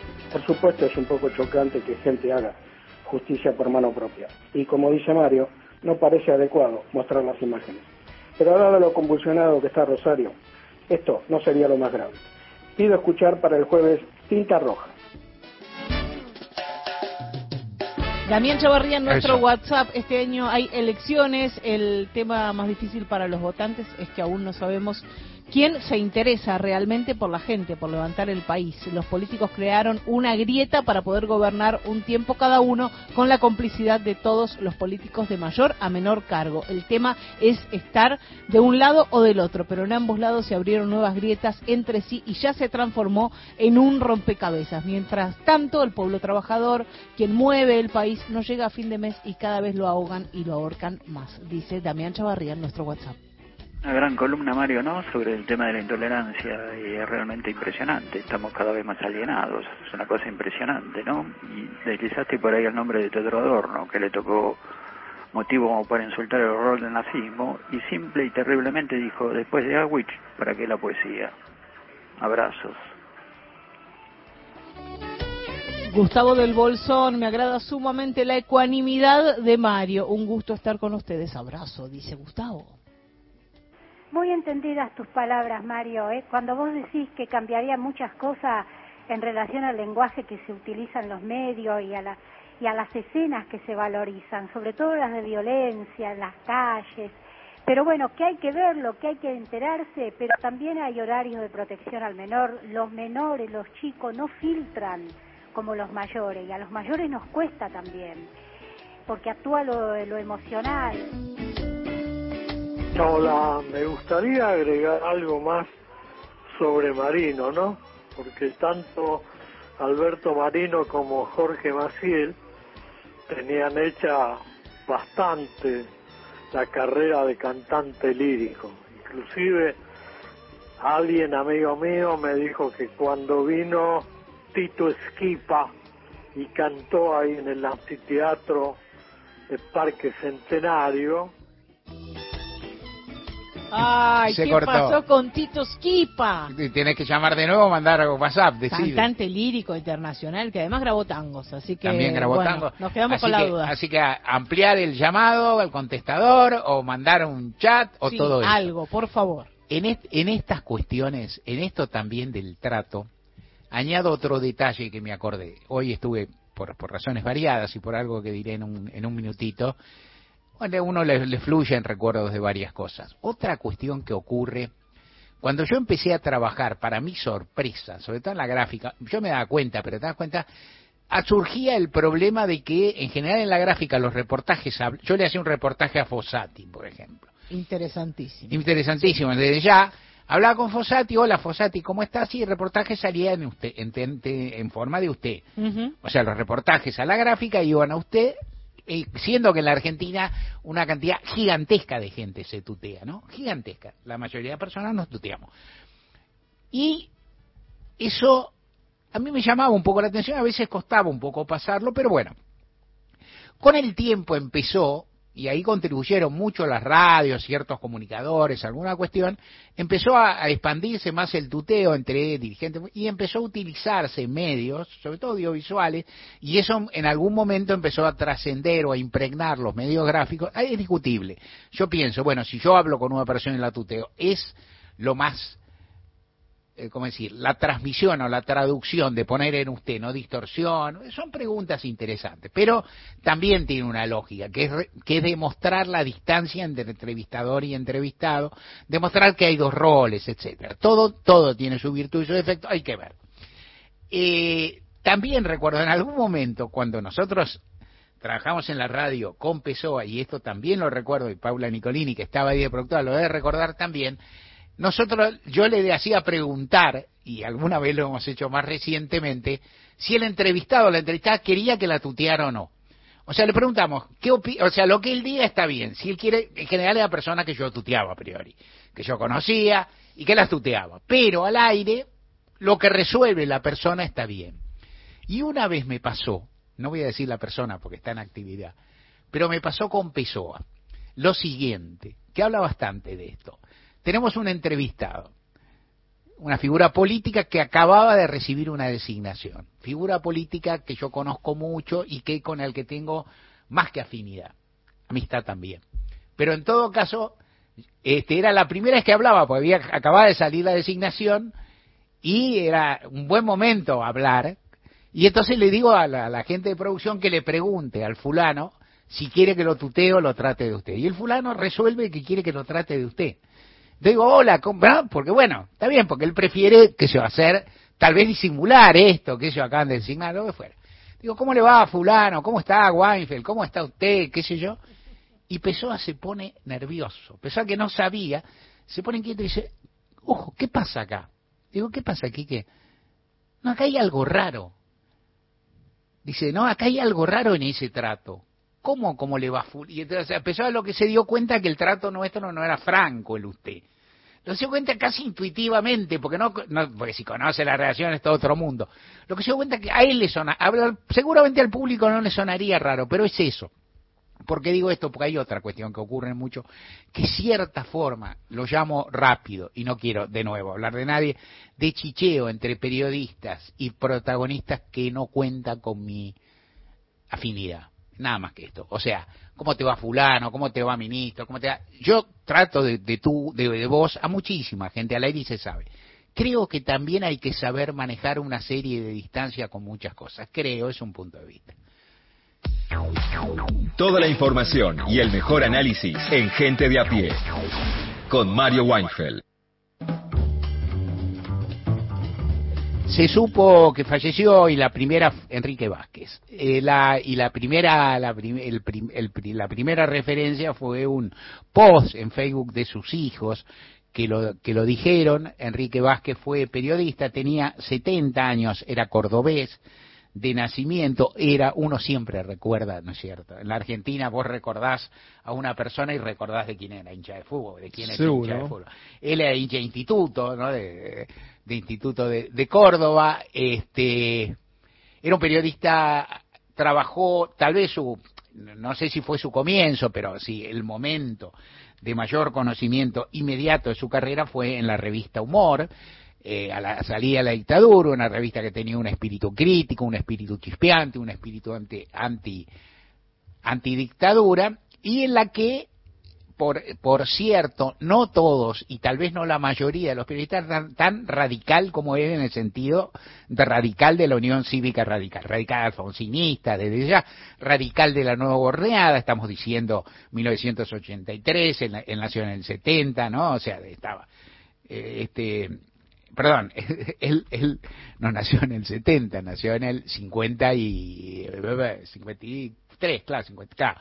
Este, pero este era era era radical, era un crítico muy severo de la dictadura, un antagonista muy severo, tenía un estilo propio, se hizo muy conocido, hizo carrera. Como periodista, escribió algunos libros, La última y el osario de la rebeldía, condujo, dirigió, condujo varios programas por radio, el último, el más reciente, en el que estuvo hace poquísimo, era este, otras cosas por Radio Belgrano, también fue, eh, dirigió la carrera de Ciencia de Comunicación Social en la Universidad de Buenos Aires, ejerció periodismo de investigación, En fin, es un periodista recordable y recordado que estuvo en un, que tuvo un lugar determinado y una presencia específica, siempre defendiendo los derechos humanos, siempre con una convicción democrática, una figura con sus espinas, con su, digamos, con su capacidad de disputa, habrá tenido ciertamente momentos de enfrentamiento, con, tal vez inclusive con gente afín o demás,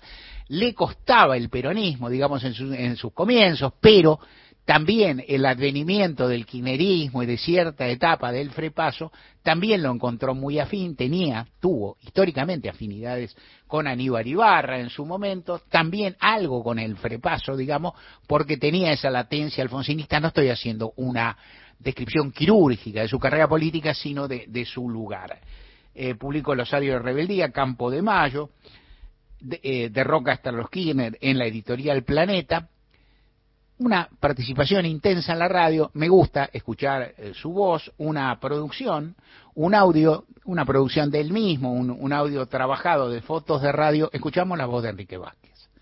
Lo que se imponía en esa época era la autocensura. Me acuerdo de un, de un episodio que a mí me quedó siempre en la cabeza, de un colega que era columnista político en ese momento de una, de una revista de actualidad. Yo iba caminando por la calle Cerrito, es una vereda ancha, y el chabón se abrió, nos íbamos a cruzar prácticamente, él me conocía, y me dice, ahí viene el hombre bomba. Me dice, mejor apartarse de vos porque en cualquier momento te la ponen.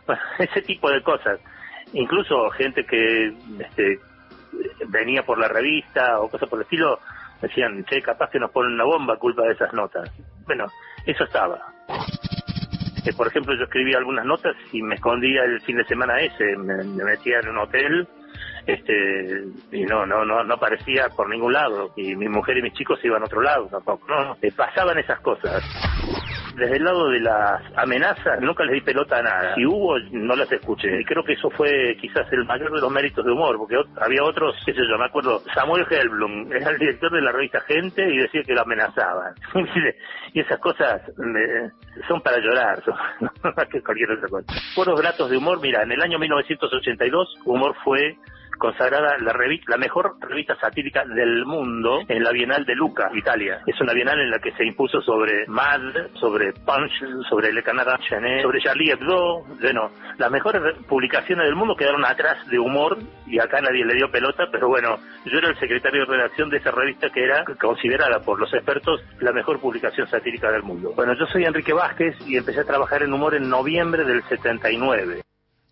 Enrique Vázquez empezó a trabajar en noviembre del 72, lo escuchás y queda la resonancia cordobesa ahí detrás, vivió muchísimo tiempo acá, pero algo hay. Trabajó muchísimo en muchos registros, fue subdirector acá en Radio Nacional. Tengo dos recuerdos de cercanía de él y de momentos de conocerlo. En algún momento él estaba en la primera mañana en Radio de la Ciudad y yo estaba en la segunda mañana, o sea, hacíamos, estábamos, digamos, mi programa seguía el suyo, nos veíamos, nos saludamos, nos entreteníamos, digamos, nos llevamos bien, no hacíamos el, el pase convencional ni cosa parecida, pero digamos, nos llevamos bien.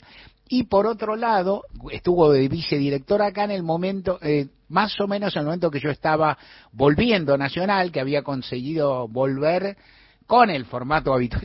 Yo, hago un solo programa, he hecho un solo programa en mi existencia, le he cambiado los nombres y un poco algunas variantes, pero teníamos un programa que era solo los sábados, entonces teníamos un equipo un poco más chico, pero veníamos más o menos con lo mismo, se llamaba En algo nos parecemos, y salía solo los sábados y en el momento que no fue tal vez una iniciativa de Enrique Vázquez, sino de la gerencia artística, alguien me propuso que yo estuviera de columnista todos los días con Héctor, alguien propuso que yo estuviera columnista todos los días con Héctor Larrea, y entonces me ofreció por un lapso manejar los dos programas, el mío hasta fin de año, digamos que salía los sábados y estar todos los días y entonces obviamente tenía que mejorar las condiciones, recibir algo mejor. Y el que me hizo ese ofrecimiento, fuimos a charlar a Rompuán, enfrente de Canal 7, él debería tener algo que ver por ahí, con Radio Televisión Argentina, con lo que fuera, era precisamente Enrique y ahí charlamos un montón. Eh, tengo pues esos recuerdos, tengo el respeto por un profesional que, insisto, no es, no es cuestión de endiosar a nadie, pero sí es cuestión esto que ocurre también de recordar con respeto y a veces con un toquecito de tampoco fui un amigo personal de Enrique Vázquez pero sí lo lo, lo conocí lo, lo traté un ratísimo le gustaba la buena mesa le gustaban también los, los fierros hasta donde recuerdo los autos más o menos trabajados. Creo que cocinaba bien si no si, si inclusive no evoco mal. En todo caso y tenía un, un, un sentido del humor chispeante y a veces digamos con una con una con una lengua que agarrate. En cualquier caso un profesional que dedicó muchísimo a su profesión, que trabajó de periodista, que trabajó en materia académica, que escribió libros, que puso su vida en eso y que murió francamente joven, hace un rato que uno no lo veía y que estuvo siempre bien o mal de un mismo lado, que dentro de todo y mirando los promedios es el mejor lado posible, en el cual a veces en el camino eh, hay encuentros y desencuentros que es mejor promediar, digamos. En ese sentido, uno lo recuerda con cariño y con respeto y lamenta y manda a la distancia un abrazo a su familia. Gente de a pie. Hasta las 17.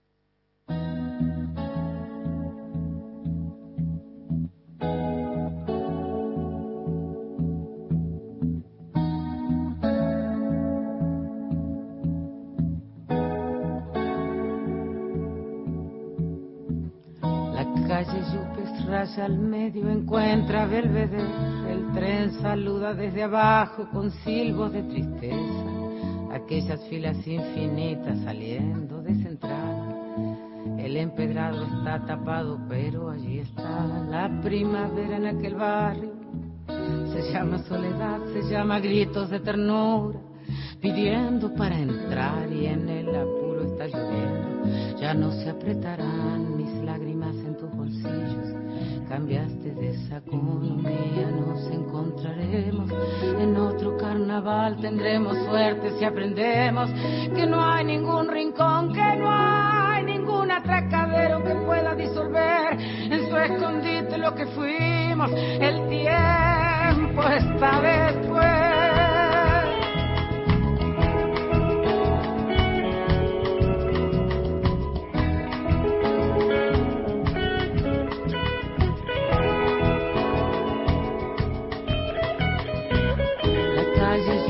Raya al medio, encuentra Belvedere, el tren saluda desde abajo con silbos de tristeza, aquellas filas infinitas, saliendo de central, el empedrado está tapado, pero allí está la primavera en aquel barrio, se llama soledad, se llama gritos de ternura, pidiendo para Nacional Noticias. El país en una sola radio. Es la hora 16, 30 minutos en la República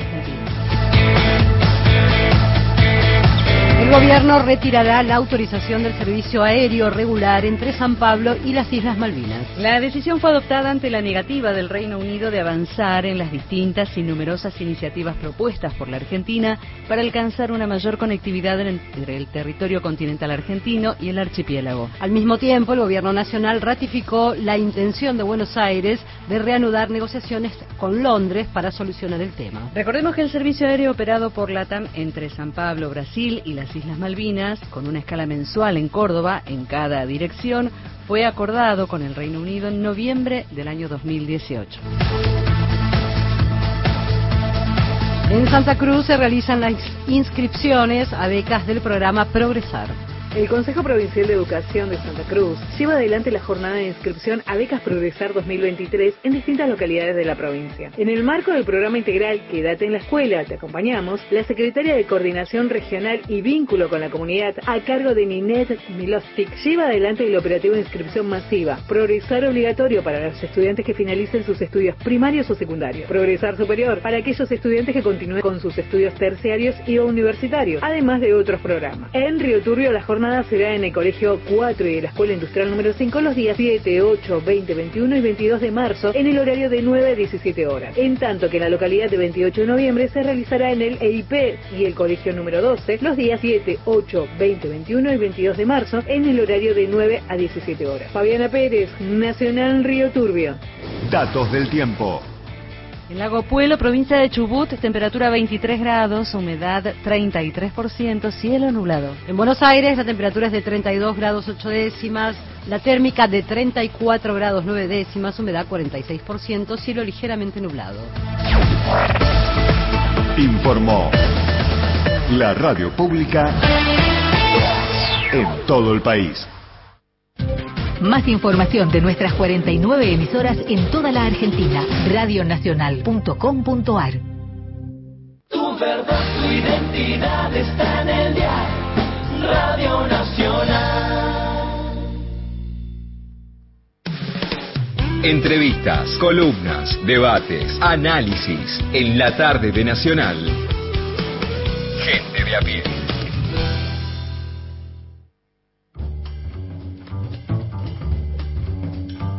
Ayer presentó el, ministro de Economía, Sergio Massa, un, eh, una propuesta de, de- de canje de deuda, de, de re- renovación de deuda pública, de bonos. Los números, en la Argentina es cierto que la unidad monetaria está un poco flojín, ¿no? Eh, Viene medio, medio bajel y el peso, digamos, pocas veces ha tenido una cotización, el peso neto no vale nada, ¿no? Etcétera. Pero realmente también en los acostumbramientos de la vida, llevar al millón de pesos es un problema, ponele, ¿no? O sea, al billón de pesos, digo. Un billón de pesos, ¿no? Entonces la idea es que se hace, se renueva deuda. ¿Qué quiere decir esto? Se habilitan nuevos bonos, la deuda se recicla, eh, se pagará más adelante, se pagará en 2024, en 2025, tendrá un incentivo de, de actualización, de intereses, cotización con dólar y demás, pero es un alivio en el corto plazo y en la finanza. A partir de ahí nacen cantidad de discusiones que no capacito para, que no capacito para, para evacuar, no sé quién lo sabe. Obviamente la oposición dice que esto es una catástrofe en el gobierno, dice si conseguimos el 50% de lo que ofrecemos, ofrezco canjear este toco de deuda, si consigo el 50%, será medio billón, vaya uno a saber, si consigo esto estoy bien y en realidad no esperan el 50%, eso se hace siempre, el gobierno regatea con sí mismo, dice que, quiere, que pide el 50% para eh, para según garantizarse el éxito y seguramente llegar al 55 o al, o al 75% y luego se verá. En todo caso, es un alivio en las cuentas. También es cierto, cosa que siempre eh, surge en medio de estas discusiones, que buena parte de esa deuda, una parte importante, se tiene, es intraestatal o intrapúblico. O sea, son deudas que tiene alguien con el tesoro, o el tesoro con alguien, con organismos públicos, que siempre se pueden pedalear. No es lo mismo que la deuda en divisa, ni la deuda con organismos internacionales, ni con bancos que le tenés que garpar, sino que eso más o menos, siempre algo se paga en el camino, pero se puede pedalear. De cualquier forma, el gobierno espera la respuesta, espera que sea buena, acordó bastante con los bancos. Es posible que Sergio Massa se anote un tanto en ese terreno que le viene saliendo mejor por lo que uno ve que el terreno de la economía cotidiana que le sigue siendo más, más, más difícil, más trabajoso, más áspero. Los temas centrales del día están en Gente de a pie. Mario Weinfeld en la radio pública.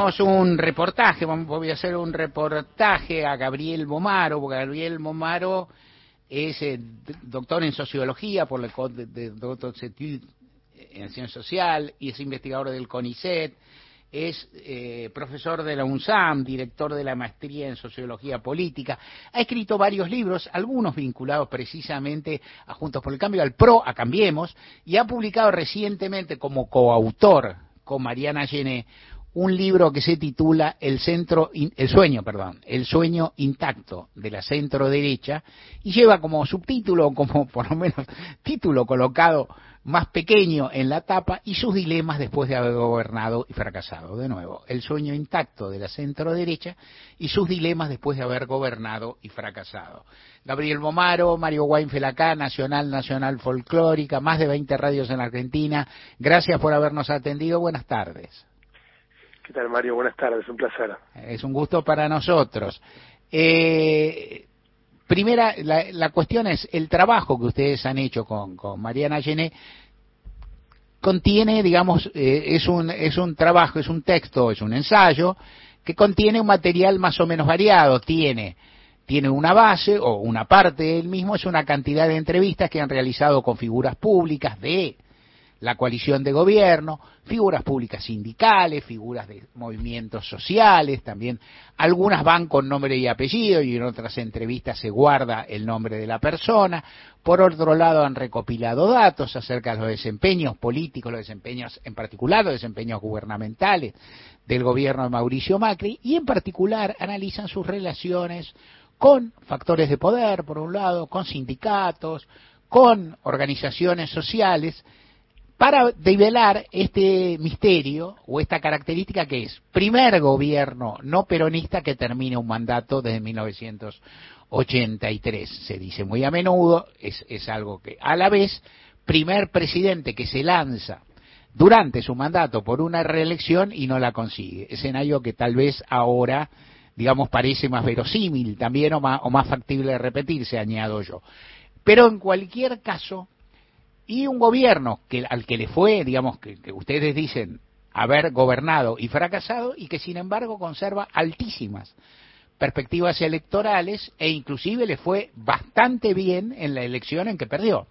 Entonces lo primero que te pediría es un planteo general de es, que es por qué piensan que ese gobierno que fracasó consiguió aún sacar un resultado apreciable y por qué se sostiene como opción política de haber, después de haber fracasado hace relativamente poco tiempo. Bueno, son es una mm, son preguntas muy complejas para pero digamos, te diría dos cosas.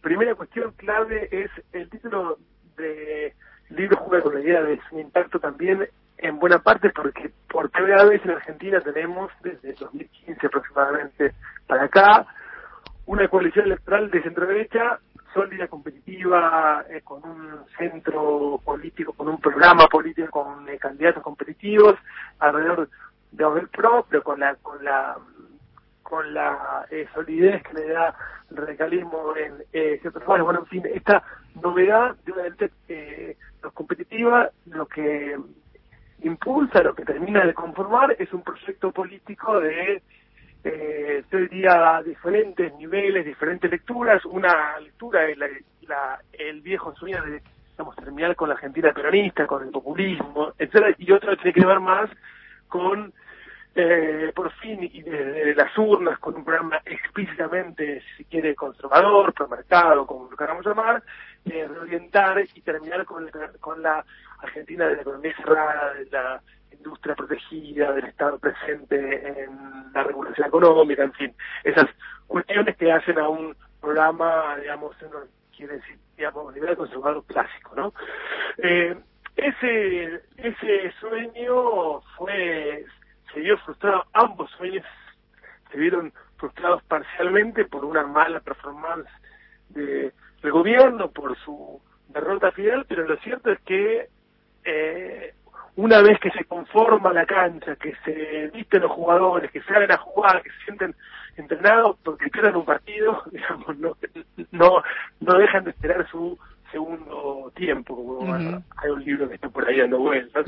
Eh, y que un poco la idea es que eh, esa, digamos, la ambigüedad que vos marcabas es, es un proyecto que tuvo mala performance, que le fue mal en muchos indicadores, pero que al mismo tiempo logró mantener la cohesión por ahora y una identidad política más o menos sólida y un electorado dispuesto a apoyarlo. Y lo segundo que te diría es que también paradójicamente la evaluación que hacen buena parte de los actores de ese eh, proceso de su derrota y de su fracaso es en algunos casos que se quedaron cortos, que digamos, tenían que haber ido más rápido, que tenían que haber hecho más reformas, eh, que han sido más radicales en su impulso reformista. Por tanto, eh, pasados unos años, la idea es, bueno, hay que ahora sí ir por todo, ahora sí con, un, con una coalición consolidada, con votantes consolidados y con una, con una demanda que ellos sienten socialmente favorable, este, por fin realizar ese, intacto. Estamos hablando con Gabriel Bomaro, coautor con Mariana Gené del libro El sueño intacto de la centro derecha. En algún momento ustedes escriben algo así con que digamos, con que no es, por lo pronto, no es, eh, no ha sido el gobierno Juntos por el Cambio el único que ha perdido, digamos, que, que ha tenido malos desempeños, y tal vez lo que ustedes señalan es que tal vez no, nunca estaban un poco peleados con el país real que les tocó, no en el sentido de odiar a los, en el sentido del discurso que podríamos llamar más crítico de sus adversarios, que odian a la gente, pero sí en el sentido de que pensaban que sus trabajadores eran otra cosa, que sus sindicatos eran otra cosa, que la opinión pública era otra cosa, y aún que el sector empresarial era otra cosa, y que nunca descubrieron eso. Y a pesar de eso, ustedes plantean que en lugar de decir, bueno, nos equivocamos y vamos a buscar un nuevo perfil porque algo no nos salió, más bien se plantean, debimos ser más enfáticos en la política que nos propusimos.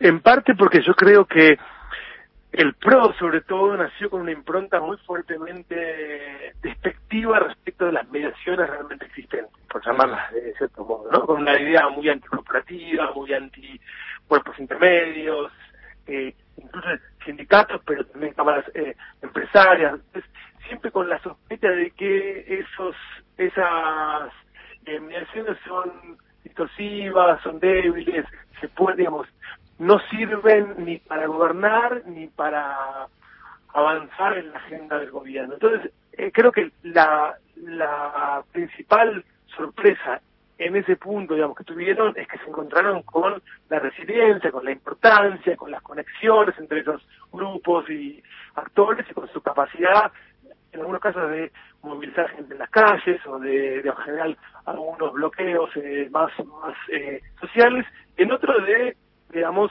eh, manifestar eh, oposiciones a algunas medidas económicas del gobierno que eh, pensaban, sobreestimaban la, capacidad de, gobierno para eh, digamos, llevarlas a cabo sin contar con esas mediaciones. Entonces creo que esa esa esa concepción un poco de menospreciar las mediaciones sí está muy presente en el PRO básicamente, que es quien no deja de tener como la batuta dentro de la coalición, ahora mucho más disputada eh, en cuanto a para dónde ir y qué, cuáles son las políticas a llevar a cabo.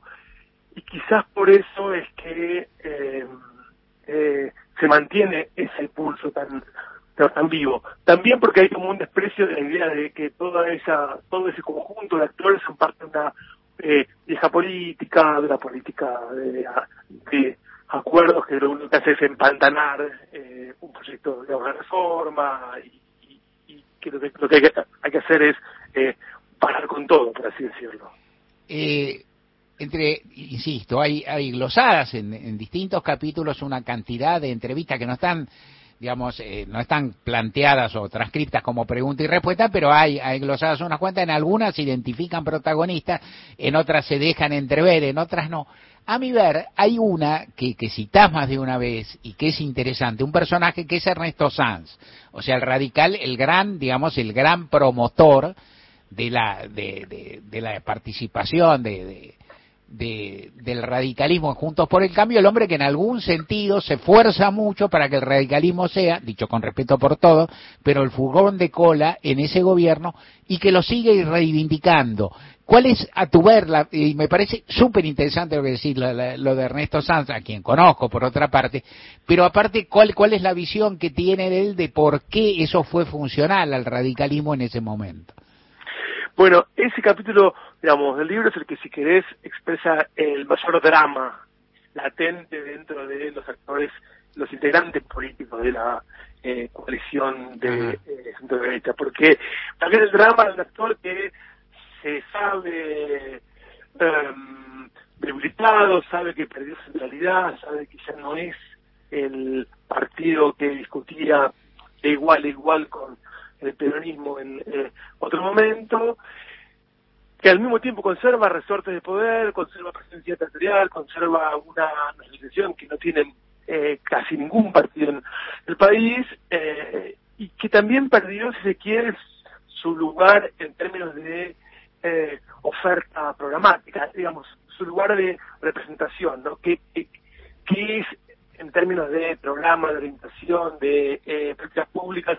El radicalismo hoy no queda muy, muy claro, justo cuando el peronismo se precisó, por así decirlo, se, se, mm, orientó más claramente hacia un lugar y dejó esa indefinición que lo caracterizaba eh, históricamente. Entonces, eh, parte de los votantes del realismo lo fueron abandonando en buena parte siguiendo esta mm, división que se fue gestando y se fueron yendo hacia los opositores más claros, más firmes y con más y más competitivos a el peronismo de los años eh, 2000-2010. Entonces, en ese contexto, la, pers- la perspectiva de los radicales, inclusive de los más críticos de la coalición, e inclusive de los más críticos de, los- de las políticas económicas que se sienten no representados por las políticas económicas del gobierno de Macri, eh, reconocen unos y otros que eh, la coalición fue lo que le permitió sobrevivir al partido, que era una generación que nos podía enterrar un partido centenario y que de ese modo lograron, eh, bueno, tener, eh, digamos, recuperar centralidad política que de otro modo no hubiese recuperado. Uno puede decir, la parte el drama está dado porque en el reparto de las cartas de la historia argentina reciente le tocaron estas cartas radicalismo a sus actores que, que quizás no son las que hubiesen elegido, pero con las que jugaron este, en el sentido en que la historia los ubicaba. Y te hago la última pregunta, Gabriel Bomaro, en tres crueles minutos, otorgándote, pidiéndote, tres crueles minutos de respuesta. Ustedes Sí. hablan, eh, y hay una, una parte, un escalonamiento de, de planteos, es, es precisamente esto, las relaciones entre los aliados, las relaciones con los movimientos sociales, las relaciones con los sindicatos, las relaciones con la oposición. Y yo diría que muchas de esas, por cierto, ustedes trabajan con muy- de forma muy interesante, aportan mucho material, pero son territorios que uno conoce o explora más. A mí me resultaron más y me resultó más interesante la del radicalismo, aunque también la conozco y tengo una idea, y me resultó con los sectores empresarios, en los que ustedes hablan de algo que no es demasiado común, hablan de la discoordinación con los sectores empresarios cuando uno da por hecho que Macri proviene de ahí, que los sectores empresarios lo apoyaron y que, por ejemplo, en este momento, a pesar de todas las diferencias que tuvieron, lo vuelven a apoyar. Sin embargo, ustedes dicen que en el funcionamiento del gobierno las cosas no anduvieron tan armoniosas. Básicamente por lo que vos decís que es que los empresarios tienen muchos problemas para coordinar entre ellos, eligen históricamente vías eh, individuales, particularistas, atajos, teléfonos que tienen y con los que resuelven sus problemas por sobre formas de acción más colectivas, por así decirlo, pero también porque, como decíamos antes, el propio gobierno de Macri eh, tenía esa mirada, digamos, desconfiada, porque uno puede decir, bueno, AEA era la gran representante del antikirchnerismo empresarial del, del final de la gestión de Kirchner y podía haber sido un, un socio, un, un interlocutor, digamos, de gobierno de Macri más o menos eh, orgánico, sin embargo, eh, insisto, el gobierno de Macri eligió mostrar a los eh, unicornios, esas singularidades empresarias, no, no tan conectadas con la política eh, partidaria hasta entonces, como su modelo emprendedor y con una mirada muy negativa del empresariado realmente entonces creo que eh, esas dos cuestiones jugaron fuertemente y algo que aprendimos clave con el libro es que los malos cálculos de los políticos eh, tienen tanta fuerza causal como problemas macroeconómicos u otras cosas en eh, los grandes yerros que hacen los gobiernos en su, su devenir. Ajá. Una línea más de esto, los malos cálculos políticos, por ejemplo, o una Sí. línea más, ilustrámelo. el gran el gran el gran este error de cálculo político que hace el gobierno de Macri fue eh, cuando cuando setea una política económica basada sobre la idea del shock de confianza, por ejemplo, ¿no? Ajá. La idea O sea, esa- nosotros hacemos esto y van a venir inversiones porque hacemos lo que nos piden y encima nos creen. Exactamente, Y no pasó. exactamente. Ajá. Bueno, Gabriel Bomaro, coautor con Mariana Gené del sueño intacto de la centro derecha y sus dilemas después de haber gobernado y fracasado, libro reciente editado por Siglo XXI. Muchas gracias por haber estado acá con nosotros. Un abrazo grande. Un placer, hasta la próxima. Mario Weinfeld está en Nacional, la radio pública. Nacional. Verano 2023. Todo el año. La radio pública. Ombú, inversión tecnológica en calzados de seguridad. Ombú, caminamos el futuro. Calzados Ombú, nuestro liderazgo a tus pies. A 40 años. Siempre democracia. Y efectivamente cuando termina el juicio por la condena tuvo un elevadísimo grado de adhesión. León Arslanian, juicio a las juntas. Pero insisto que tuvo que ver con la potencia de los hechos puestos en escena. Nacional, la radio pública. Radio pública. Nacional, temporada 2023. Continuamos con Gente de a pie.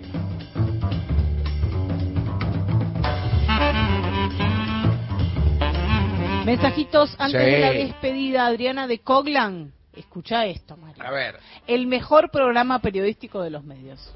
Ajá. Ma- Este dice, ¿eh? Mario siempre encuentra una nueva arista para analizar. Gracias, dice Adriana de Coglan. ¿Qué tal? Grande, gracias. Empezamos así con los mensajes. Seguimos. Sergio de las Heras, excelente tarde, eh, Mario y equipazo de gente de a pie. Habitualmente en los pueblos se tutea poco, se mantiene una distancia además del respeto. Los Claro. pueblos de las provincias, dice, del Totalmente, país. claro. Eh, dice Sergio de las Heras. Después, mm, desde Rosario, escribe aquí Darío, dice, ¿en qué parte del mundo más fuerzas de seguridad acabaron por solucionar, por solucionar el flagelo del crimen organizado? Saludos desde Rosario. Y Antonio de Caseros, Carlos Estornelli, Pepín Rodríguez Simón, emblemáticos ejemplares macristas declarados prófugos eh, de y por la justicia argentina, parte de la misma estructura corrupta y escuderos de la delincuencia persecutoria política impune usada durante el gobierno de Macri, dice Antonio de Caseros.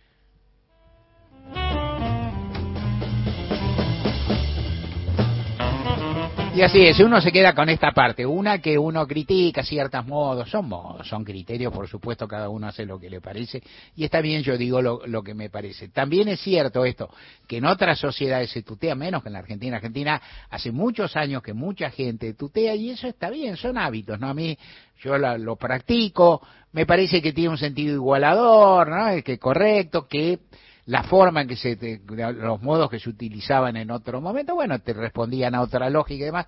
También recuerdo, y también recuerdo con respeto, el otro que ayer cuando escuchaba a Juan Manuel Aval Medina, que, digamos, tenía, era una figura de- de- del elenco de Juan Domingo Perón, pero bueno, tenía los años que tenía, tenía menos de 30, y era como, no, era una figura respetable, pero bueno, una, una persona joven que llegaba y hablaba Perón, y Perón lo trataba de doctor, lo ustediaba y lo trataba de doctor. Era Perón. Yo conocí, digo, también, en la vida mía, años después, Antonio Cafiero, que era un que era que era que tenía tintes de, de trato que yo alguna cosa más al- no era muy distendido Cafiero era sericito pero tenía algo y de quien yo había sido compañero de militancia del hijo lo cual en general te acerca y te coloca en un lugar donde es más fácil que él la figura a uno a quien le lleva 30 años está en el rol de eso te tutea. y Cafiero nos trata no sabe ni qué decir que los tratamos de usted a Cafiero como yo he tratado de vos a muchísimos presidentes luego, ¿no? Porque ocurre, inclusive algunos que no conocí tantísimo,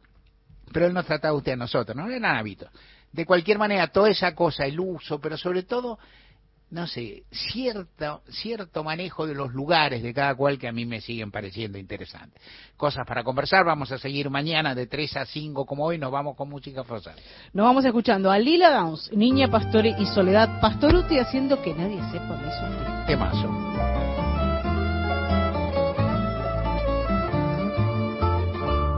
No te asombres si te digo lo que fuiste,